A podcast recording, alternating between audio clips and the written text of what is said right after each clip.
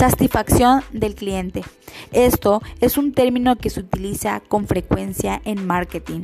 Es una medida de cómo los productos y servicios suministrados por una empresa cumplen o superan las expectativas del cliente. Más que nada, puedo decir que se puede definir como el sentimiento o la actitud del cliente hacia un producto, una empresa o un servicio prestado por una empresa. La satisfacción aparece cuando las necesidades o expectativas del cliente se han cumplido y es clave para la fidelización de clientes.